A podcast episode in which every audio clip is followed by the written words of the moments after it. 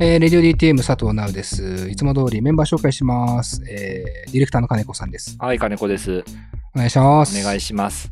えー、そしてスタッフのまんちゅうです。まんちゅうです。お願いします。お願いします。えー、先週からちょっとオープニングトークできるだけ配信直前にってことで、今日も、えー、3月28日日曜日のえー収録になっておりまして、先週はダフトパンクの話ね、うん。とか、あと何したんだっけ？最初の方なんか別の話してたよな。もう忘れちゃったわ。あ、そうだ、私に謝ってた話。ああ、そうそう、豚の話だ豚の話だ。豚の話豚の話っていうのを、まんじゅうの話っていう風に考えたらもうマジ危険だけど、うんそういうことじゃないからね。ああ、豚の話だあの豚の話だみたいな。そんなことじゃないからね。豚関連のね。時事ネタをっていうことで言いましたけど、まあせっかくだから今週も時事ネタ、そうっすね、やりすぎ都市伝説の話でもします。これでも、ちょっとだけ興味深いっていうか、すごいんですけど、オンエア的には昨日か一昨日だから3月26とかだったと思うんですけど、見ました？お二人は？え、見てな見てなてか、いです。最近見てるやりすぎ都市伝説い。い。や、見てないですね。見てない。え、それはあ見てない、レギュラーでやってんの？レギュラーっていうか、あの、特番？シーズン、シーズンごとの特番っすね。うん多分年に4回ぐらいはやってんじゃないかなと思うんですけど、すごいっすよ、やっぱ。あの、まずさ、コロナになったじゃん。うん。全世界が。その時にさ、やっぱ俺は一番に思ったのは、ほら、やりすぎ都市伝説で言ってたじゃんって思ったの。やりすぎ都市伝説と言った通りになってるじゃんって思うぐらい、やっぱこう予言性高いし、あれで言ってることは、本当なんだなってもはや思い始めてる自分がいるのね。都市伝説とはいえど。でその最新回によると、なんか、ちょっといろいろはしょるけど、人間は終わったらしいです。どういうこと？なんかわかんないけど、関さんは人間は終わったよってさ、終わったんだぜだったかな。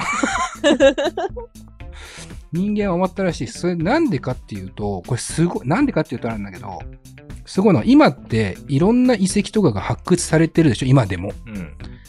なんか金子さん一回玉結びに恐竜の、えっ、と、うん化石発掘してる人呼んだことあるでしょ、うん。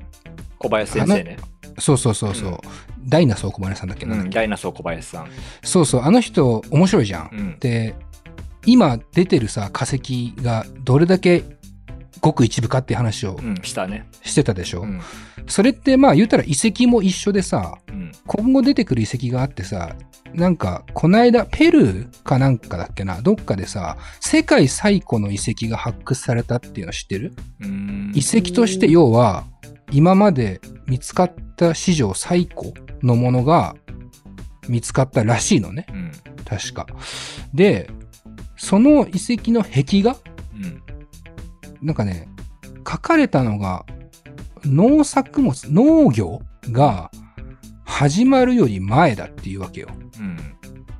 で、そこに神様が書かれてるんだって。うん。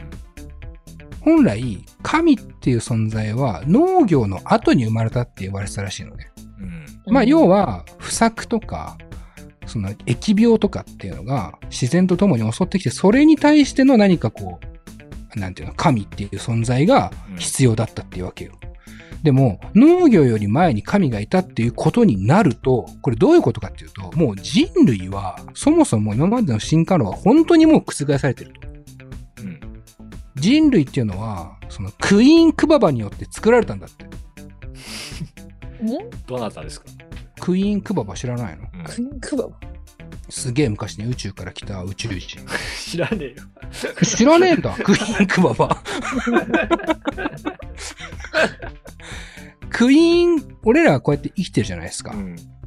あの、普通に、なんと人間としてね、うん。毎日を生きてるでしょ？でもこれって全部クイーンクババのシミュレーションなんですよ。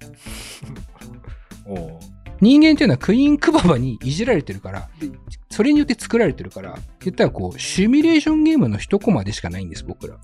うん。って言ってましたよ、関さんは。まあ、信じるか信じないかはあんた次第ですけど、っていうのが、ありましたね。えなんで終わったのそれで。全然繋がってないじゃん。うん。いや、あの、他の話をしたいのに急にあの入れ込んじゃったから終わり方がわかんなかったんですけど。だ本当は今日エヴァの話、でエヴァもでもそういう話だよね、言ったらね、結構ね。まあ、まあ、そうかもね。力技はいくらでもできるね。ね、うんエヴァンゲリオン、ちょっと時事ネタ放り込みまくってるからだけど、エヴァンゲリオンのなんかあれでしょ？最後が、一番最後の映画が公開されたでしょ、うん。えっと、金子さん好きっすよね。俺はだってもうリアルタイムで最初から見ていますよ。あーま、まんちゅうはどうっすか？私は見てないですね。あ、一切見てないですか？見てない。なんかこう、エヴァンゲリオンを見る見ると、もう、オタクとして、こう、なんていうか、なんていうの、仲間に入れてもらえなくなっちゃうみたいな。あー気持ちが極めない、き極めてみないといけないみたいなことじゃなくて、なんか、じゃ、じゃなくて、なんかこう、女子、女子が、あいつエヴァ見てるの？みたいな。うーん、なんかそういうエヴァハラががあんだ。エヴァハラがあんだ。なんかそういうイメージあって。そんなことない。ええたまあそうなんだね。エヴァンゲリオンね、おすすごいこと言っていいですか？うん僕ね、2話しか見たことないことに最近気づきました。2話あの、なんか、知った、知った口を、知った顔してう、ん。こう今までエヴァの話をしてた可能性は俺あるんだけど、うん。何にも知らない。2話しか見な。夏ぐらいに、うんなんか、その、男の子がう、んなんか謎のとこに連れてかれることは知ってんの。なんか夏だった気がするの、最初の シーン。あの、エヴァの世界は、うん。地軸が歪んじゃって、うん。あの、日本はずっと夏なんです。あ、そうなの？そう。そうなんだ。じゃあ、間違ってはないね。ポジティブ。夏は夏なんだね。そうそう。ずっと夏だから、エヴァは。マジで、うんエヴァってずっと夏なの？ずっと夏そもそもさ、エヴァって原作何？スロットか？違うわ。え、エヴァって原作スロットじゃないの？スロットじゃないよ。あと、スロットはパチンコよりも後だから。あ、そっかそっか。うん最初パえ、チンコだから。あのビスティで、ビスティから出てるあのエヴァンゲリオンって、ああれじゃないんだ。赤七、チェリー赤七で おなじみいの。やそうだけど。ああれじゃないあれじゃないよ。あの、確定演出が確定じゃなくてレア子役なの回みたいなあのエヴァじゃないいいよスロットエヴァンゲリオンの話 スロットのエヴァに関しては大体力で語れます。そうね。2が、2が名機と言われているスロットエヴァンゲリオンのあの、話じゃない。真心を君の話ですか？そうそうそう。通称エヴァモコの話ですそうそうそう。2話しか見てません。だから俺、やたら詳しいなと思ったの。そ,、うんそれにしてはエヴァに。だからそれだと思って、うん俺、スロットしか打ったことねえんだわ、エヴァ。ってことに気づいたんですよ。だから、でもなんか、そ、それを忘れてたの。うん。だから映画とか公開みたいになって、熱っとか思ってたんだけど、いや、見たことない、見たことないと思って。熱いのは本当にスロットだけだよ。映画なんか一個も熱くないまあ、そういう人いっぱいいるけどね。う。いるよね。いるいるいる。金子さんはでそんな、だから好きじゃん。うん。で、映画見たの？もう。見た見た。あ、見たんだ、うん最後のやつ。うんだから最後のやつ、うんぬんの話じゃないんだよ。ぶっちゃけその話されても、へーっていうか、知らねえよ。まず夏なことすら知らねえんだから、ず って思いながらなんですけど、面白いの？やっぱエヴァって。エヴァ？うん。まあ、なんか一言に言えないけど、まあ、うん。雑に言うと面白いと思うよ。なるほどね。うんあ、そういう感じなんだ。絶対面白い。ダークナイトとどっちが面白いってどっちって答える？ええまあでも、エヴァじゃん。ああ、じゃあ見なきゃだ。うん。いや、そうなんだ。やっぱ面白いんだ。いや、あのね、ダークナイトとやっぱ一番違うところは、うん。こういう表現いいのか悪いわかんないけど、うん。やっぱ日本人が作ってるから、うんうんう。うんう、まあ、クリエイターの安野さんっていう、まあ、天才だよね。うん。その人の、要はもう、苦悩じゃない。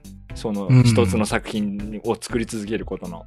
うん。そこのやっぱドキュュメント性がやっぱあるから、ダークナイトとやっぱ違うよ、やっぱ。いやー、そうなんだね。全然知らないわ。だから全然知らないのに、あの、シン・ゴジラの話したときに、いやもうあれエヴァじゃんって多分俺言ってるんだよね。言ってる言ってる。知らないのに。うん。あれもうエヴァだよねとかさ、あんのだよね、もはやって言ってんだけど、2話なのよ。2話、2話見て、あと、スロットやれば大丈夫っていう。スロットやれば大丈夫スロットと、その、映画はどっちが楽しかったですか？えー、スロットだろうな。いや、だよね。だからうん結局、エヴァの最高傑作ってスロットって説あるから。だから、スロット打ってないやつは逆にモグリって言い方できるからね。まあまあ、スロットは面白いんですよね。だからスロットを打ちましょう。俺結構、え 何の話してんの？時事ネタでも何でもねえじゃねえかと思う。うん。でもなんかこう気づいたからさ、ちょっとあの、エヴァをね、そんなに面白いんだったらと思って、なんか、一からちゃんと見ようかなっていうね、うん。気持ちになってる。マンチューもだからちょっと一緒のタイミングぐらいで見見始めてよ。はい。えー、見たら話そうね。見たら、うん。なんか、見ないつになるかわかんないけど。見なそうだ。見ろよ。こんだけ話してたら見ろよ。よ。多分見る前に一回スロット打ちちゃいますね。はい。というわけで、えーこの後お知らせ挟んで本編参ります。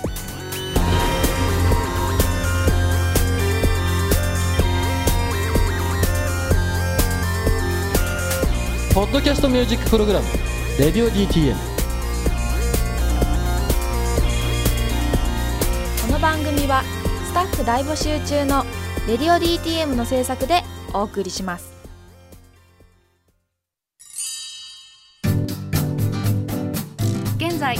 オ DTM」では番組で流す CM スポットの枠を販売しております。毎月3万件を超えるアクセス数がある音楽番組を使って効率的にイベントの告知や企業 PR などをしてみませんか？詳しくは番組サイト内の特設ページをご覧ください。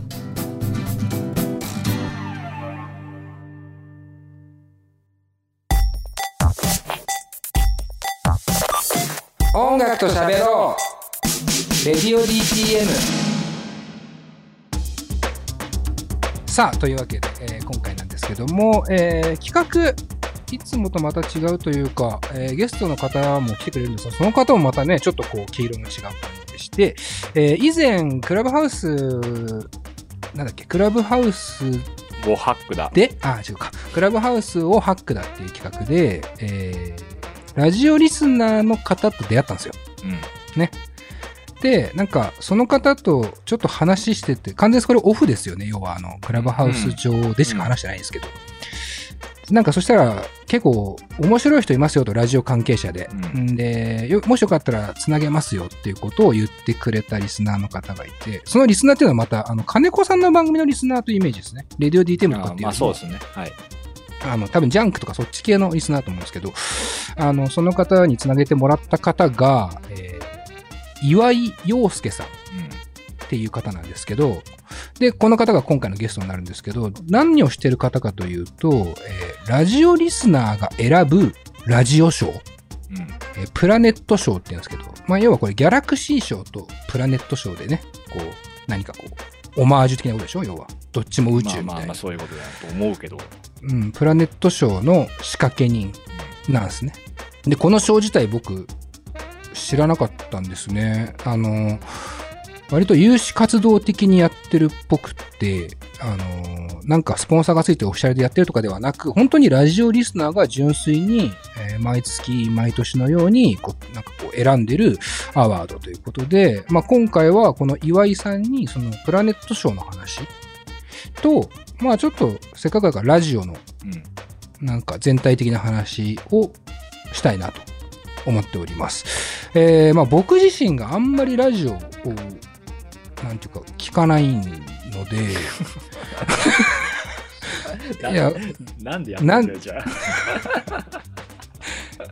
12やる年も。やる方が楽しいからさ、つってって言っちゃうところがもうおしまいですけどね。マンチューもでもそんなに印象ないよ、ラジオリスナーみたいな。なんか、あれなんですよね。こう、ちゃんと聞けないっていうか、楽しく聞けなくなっちゃってて、ああ、これなんか演者の苦悩ってことですかね。なんか、そうだね。あ、あって、なんか気持ちになっちゃうから。俺もマンチューも演者面すんのやめた方がいいと思う。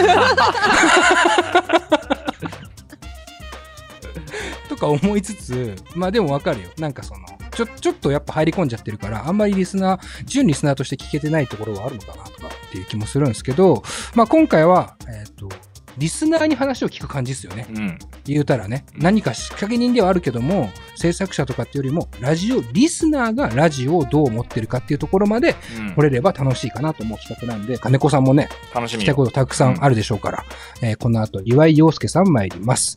え、その前にじゃあ一曲聴いてから、えー参りましょう。えーレディオヘッドでプラネットテレックス。